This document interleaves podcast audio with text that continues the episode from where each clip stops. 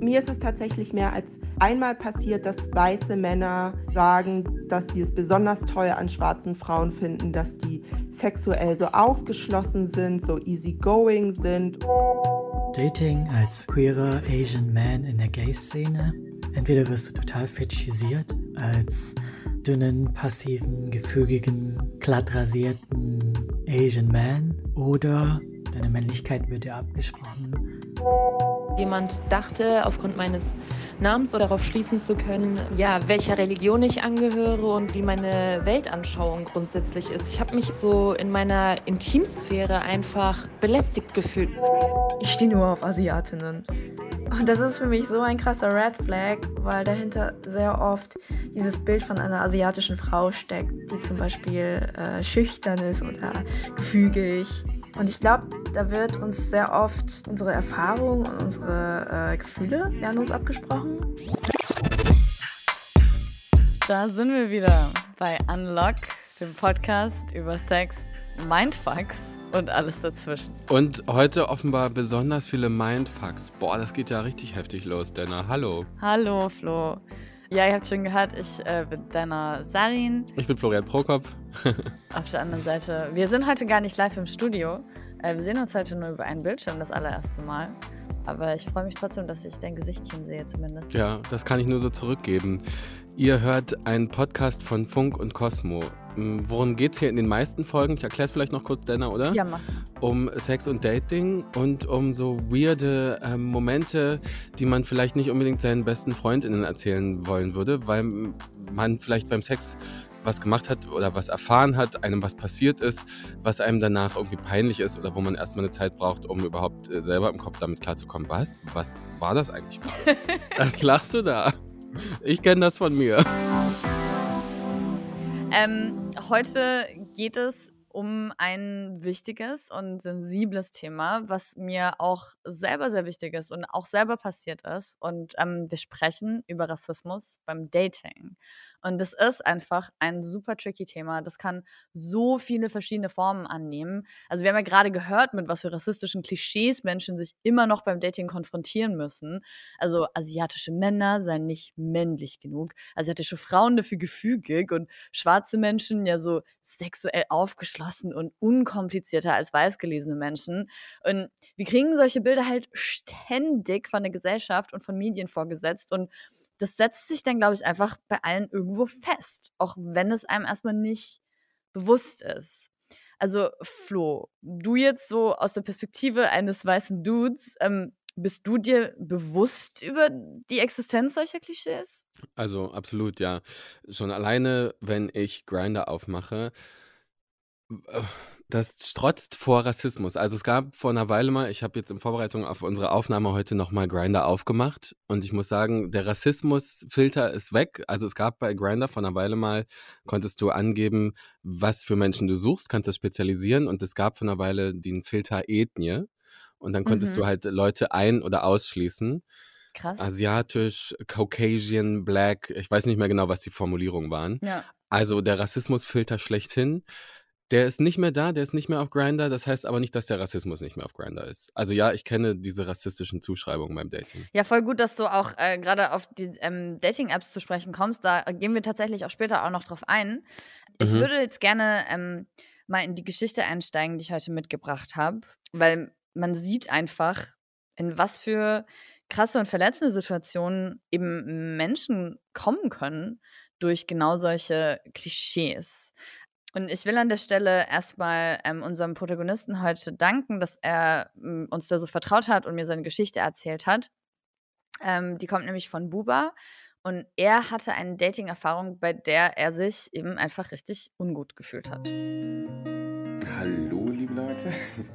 Ich, äh, ich bin der Buba. Das ist Buba. Buba ist 28 Jahre alt, lebt mittlerweile in Portugal, ist gelernter Game Designer, aber auch Aktivist und Autor.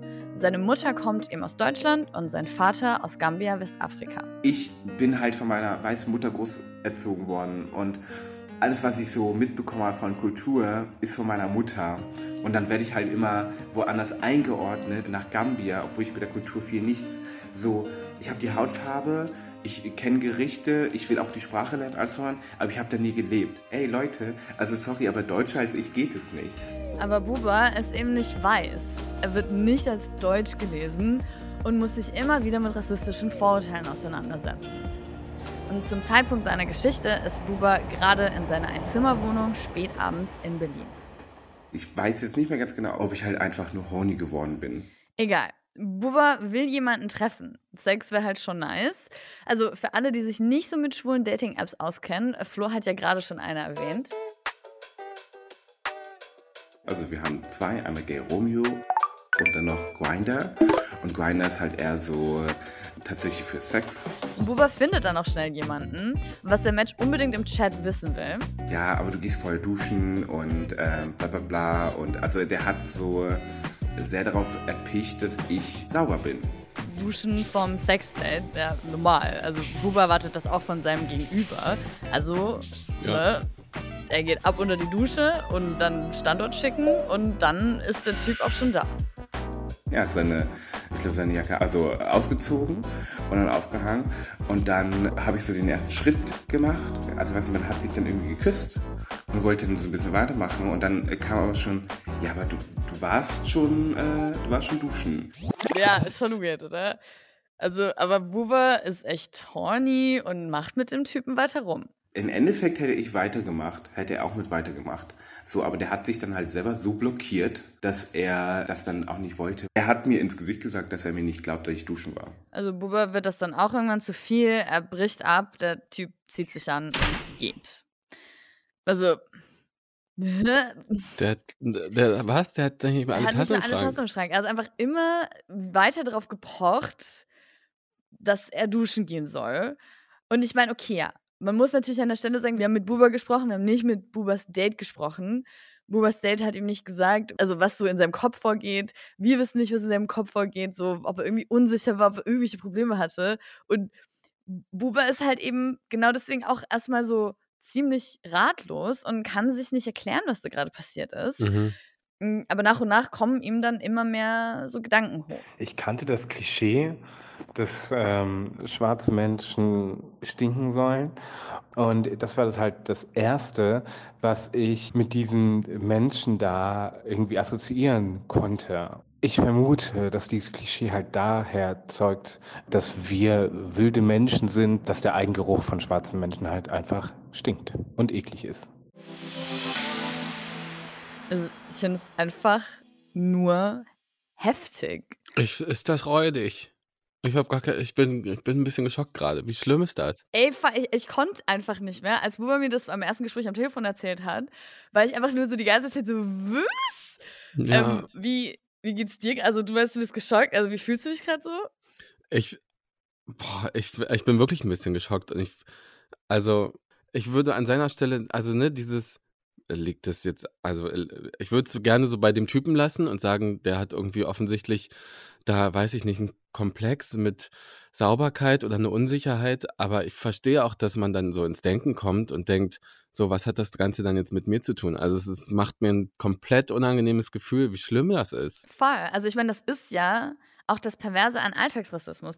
Du wirst irgendwie komisch behandelt, du wirst irgendwie anders behandelt und keiner sagt dir ja so direkt so, hallo, Entschuldigung, das ist, weil sie schwarz sind oder POC sind, nicht deutsch Mhm. aussehen. Und man geht dann einfach mit diesem Loch im Herzen durch die Welt und denkt so, was stimmt denn mit mir nicht so? Mhm. Weißt du? Also woran mich das gerade ein bisschen erinnert, ich bin weiß, ne, ich habe werde keinen Alltagsrassismus erfahren, aber ich saß mal in der Sonnenallee ähm, und habe auf Essen gewartet und sah dabei hoffentlich, da gebe ich mir immer viel Mühe, besonders homosexuell aus. Und dann kommt ein Typ an mir vorbei und spuckt mich einfach an. Nein. So, und also ich, wir brauchen da gar nicht jetzt so drüber drauf eingehen. Das war natürlich räudig, aber mir geht's gut. Aber ich habe dann die ganze Zeit gedacht, warum hat er das jetzt gemacht? Hat er das gemacht, weil er, weil er gesehen hat, oh, da ist jemand, der ist schwul und hat mich angespuckt?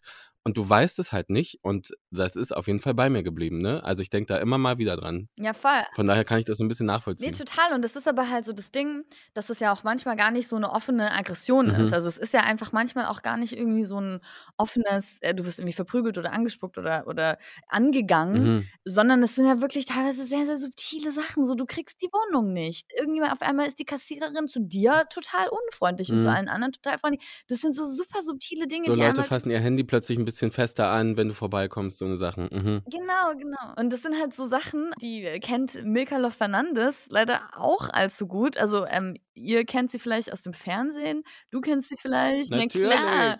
Ähm, sie ist in Hamburg geboren und aufgewachsen. Ähm, sie ist Moderatorin und hat halt eben auch immer wieder Rassismuserfahrungen machen müssen, also in ihrem Beruf, aber auch privat. Und deswegen kann sie auch Bubas Situation äh, sehr gut nachvollziehen, leider. Also zuerst einmal habe ich mit Buba größtes Mitgefühl. Also diese Tatsache, dass man das nicht sofort einordnen kann. So eine Ratlosigkeit dem Gegenüber gegenüber, das kann ich total nachempfinden. Also mir geht es da zumindest ähnlich. Ich kann das nicht nachvollziehen. Ich check das nicht. Komm nicht auf den schmalen Pfad, dass jemand so denken könnte. Und wie sich so Alltagsrassismus auch zeigen kann, ähm, hat uns Milka an einem Beispiel erklärt. Der schwarze Yusuf, der darf in seinem ganzen Leben nicht zu spät kommen, denn in dem Moment, wo er auch nur eine Minute zu spät kommt, dann wird gesagt, die haben es ja nicht so mit der Zeit. Ja, und er ist auch Repräsentant für eine Gruppe, ne? Also er macht, er kommt vielleicht mal zu spät und er ist dann repräsentativ für alle Schwarzen in dem Fall, die kommen ja immer alle zu spät. Da ist, das ist ja, das ist ja der Beweis. Voll. Also da, da, sie hat er noch weiter erzählt. Yusuf kann in Bad Oeynhausen aufgewachsen sein. Yusuf kann wirklich der pünktlichste, akribischste Arbeiter im ganzen Büro sein. Ja? Aber wenn er zum Meeting zu spät kommt, dann hat er wirklich mit diesem Stigma zu kämpfen. Da kommt ja auch wieder das ins Spiel, was du gerade ge gesagt hast, Flo. So, man sieht halt einfach nicht mehr die individuellen Menschen, sondern irgendwie eine Person ist dann immer Repräsentant für eine ganze Menschengruppe, weil alle sind ja, weil die sind ja alle gleich, weil die haben ja alle dieselbe Hautfarbe. So, ne? Ähm, wir gehen jetzt aber nochmal zurück zu Buba in seine Wohnung in Berlin. Äh, weil der steht da noch ziemlich sprachlos, als der Typ weg ist. Und dann macht's eben Klick. Ja, hier, Buba, das, also was jetzt gerade passiert ist, wegen deiner Hautfarbe. Und das habe ich, glaube ich, auch ähm, immer sehr viel abgelehnt, weil ich das nicht hören wollte, weil ich nicht anders sein wollte als die anderen in meiner Umgebung. Und Buba hat ja schon erzählt, dass seine Umgebung einfach komplett weiß war. Also er wurde weiß sozialisiert und unter seinen Freundinnen war er äh, lange der einzige Nicht-Weiße. Und das hat im Grunde dazu geführt, dass auch er selbst viele rassistische Vorurteile im Kopf hatte. Also meine größte Berührungsangst war, glaube ich, wirklich mit schwarzen Menschen. So, also es ist, erschreckt mich selber und macht mich natürlich auch gleichzeitig sehr traurig. Bei Dates mit Typen hatte Buba auch oft das Gefühl, okay, die sitzen hier gerade nur, weil ich schwarz bin und weil sie damit irgendwelche Eigenschaften verbinden, ohne ihn aber zu kennen. Und das macht natürlich auch was mit einem. Ich kann mir auch vorstellen, Buba hat ja gesagt, sein Freundeskreis war komplett weiß.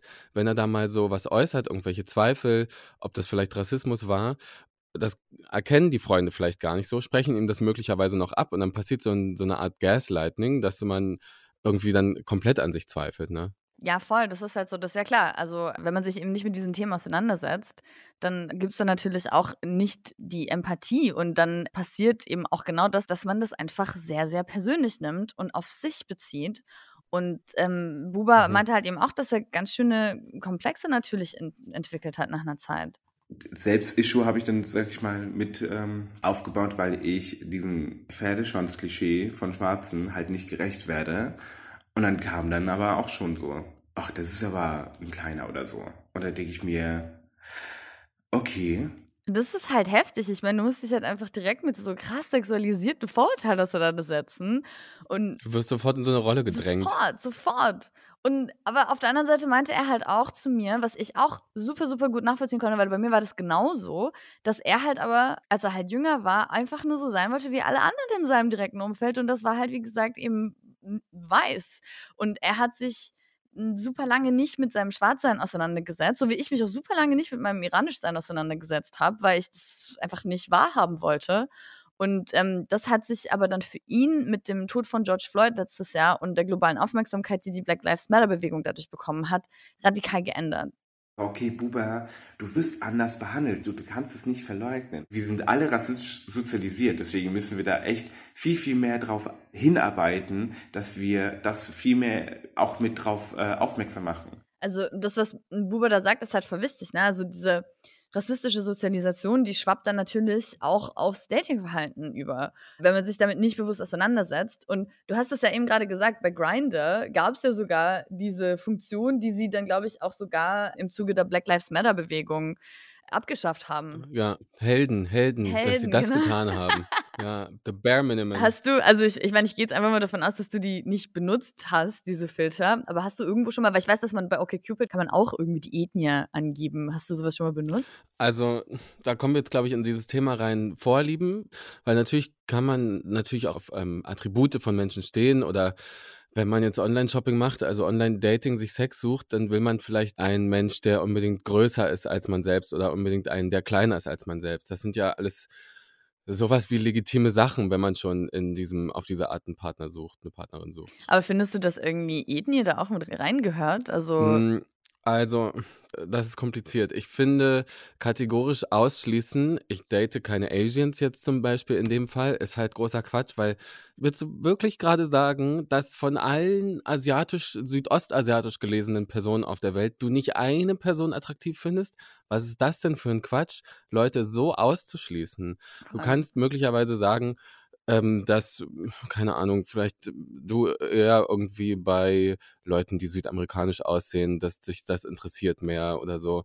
Aber Leute kategorisch auszuschließen oder auf der anderen Seite zu fetischisieren und denen dann irgendwie Attribute zuzuschreiben und nur auf die stehen und nur die Leute dann für ihre Ethnie zu exotisieren und fetischisieren, ist natürlich Quatsch. ja, also ist das eigentlich genau die Frage heute so ein bisschen. Ne? Also, wo hört aber Vorliebe auf? Also, ist es noch eine Vorliebe zu sagen, ich stehe auf südamerikanische Menschen? Ähm, und wo fängt Rassismus dann aber an? Also, wir können uns mal kurz anschauen. Also, es gibt natürlich auch Forschung dazu. Mhm. Und ähm, genau mit dem Thema haben sich in den USA zum Beispiel ein PsychologInnen-Team auseinandergesetzt, die mehr als 2000 Online-Profile auf Dating-Plattformen untersucht haben und sich eben das Dating-Verhalten der UserInnen angeschaut haben. Und herausgekommen ist, dass fast alle weißen Menschen eher bereit waren, Weiße zu daten, aber deutlich weniger bereit waren, Menschen, die nicht weiß aussahen, zu daten. Aber dasselbe galt halt eben auch für schwarze Menschen, die dann eher schwarze Menschen gedatet haben und so weiter. Also, dass einfach eher so in der eigenen Community gedatet wurde, sozusagen. Mm, Und hier in Deutschland wird das Thema auch wissenschaftlich untersucht. Äh, zum Beispiel von der Soziologin Julia Hamann, die forscht an der Uni Fechter. Und zwar zu Freundschaften und Beziehungen. Und die hat herausgefunden, dass wir beim Dating halt häufig nach Leuten suchen, die ähnlich wie wir leben oder vielleicht ähnlich wie wir aufgewachsen sind.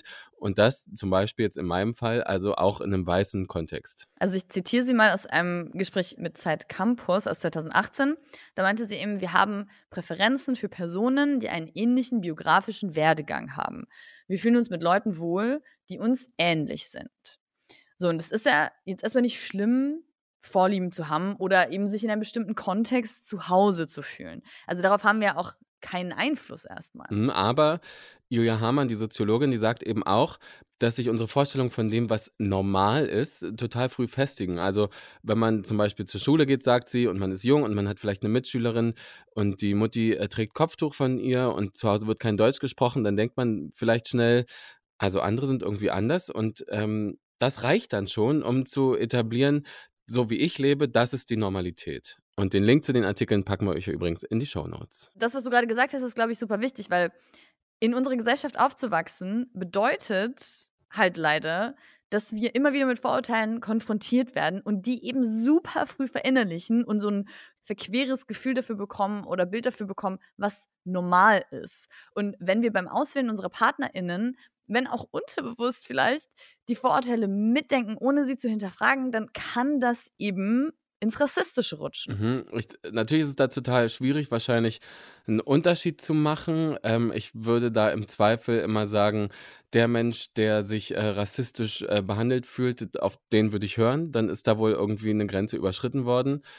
Ich habe vielleicht noch so ein Beispiel von einer Sache, die mir letztens passiert ist. Ich habe mich mit einem Typen äh, getroffen, der ist Brasilianer und wir haben halt gesprochen. Und da meinte er irgendwann, ich werde halt, wenn ich irgendwie Leute zum Sex treffe, ich werde von denen immer in die Rolle gedrängt von dem irgendwie aktiven, dominant Fucker und so. Und er so, ich bin der gar nicht und ich will da gar nicht sein. Ich habe Bock auf Drag Queen Outfits tragen beim Feiern so und ich habe Bock auf irgendwie anders sein. Und wenn er das dann so ein bisschen zeigt, dann sind die Leute immer total enttäuscht und wenden sich von ihm ab. Also mit dem Aussehen sind dann halt auch so irgendwelche Rollen verbunden, wie man sich zu geben hat und wie man also vielleicht erwartet, äh, Sex zu haben. Und da geht es dann, glaube ich, in Richtung eben von Fetischisierung. Ne?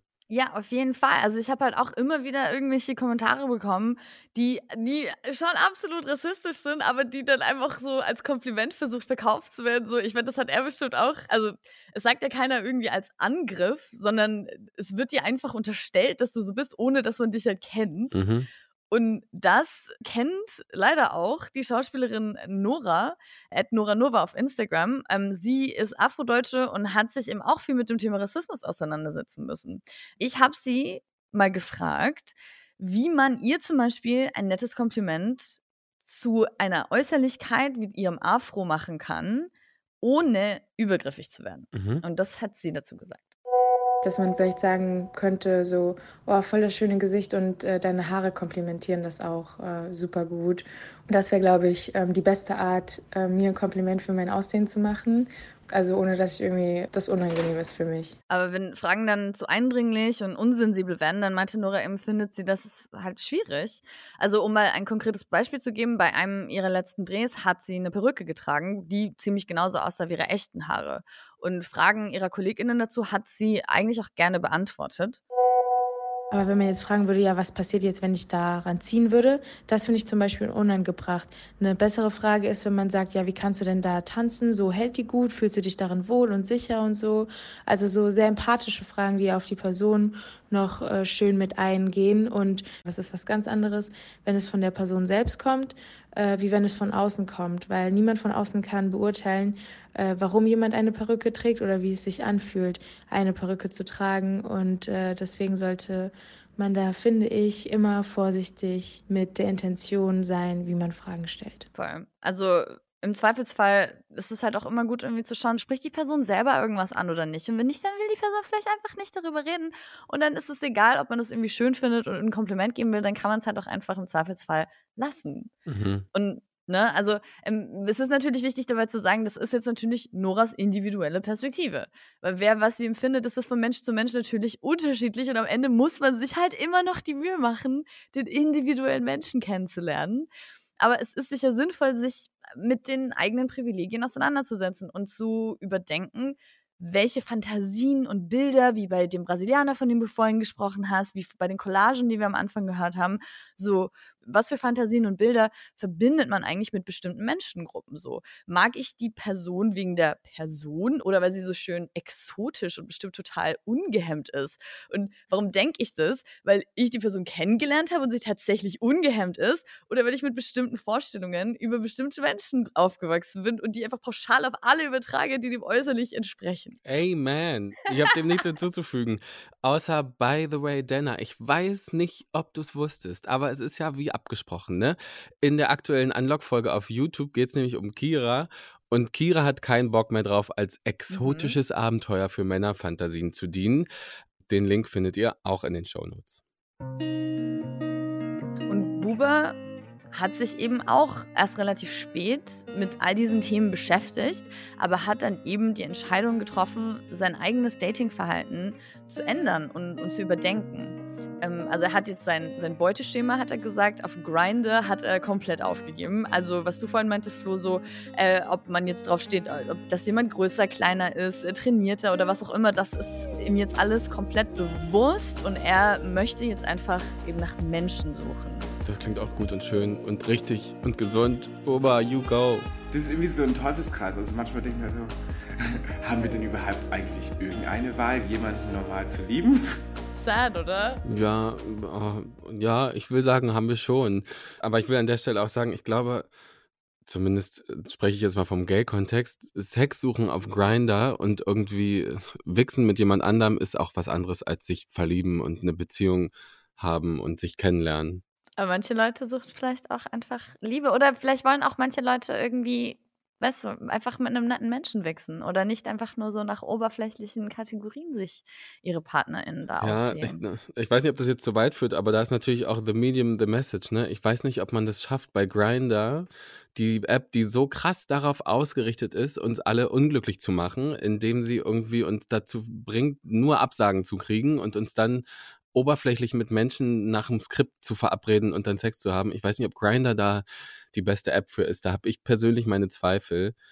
Aber das, vielleicht geht das jetzt auch zu weit an dieser Stelle. Ich will vor allem sagen, über Rassismus im Alltag spricht übrigens auch Eva Schulz in ihrem Podcast Deutschland 3000 mit Aurel Merz. Und äh, da hört er doch vielleicht auch gerne mal rein. Auch diesen Link packen wir euch wie immer in die Show Notes.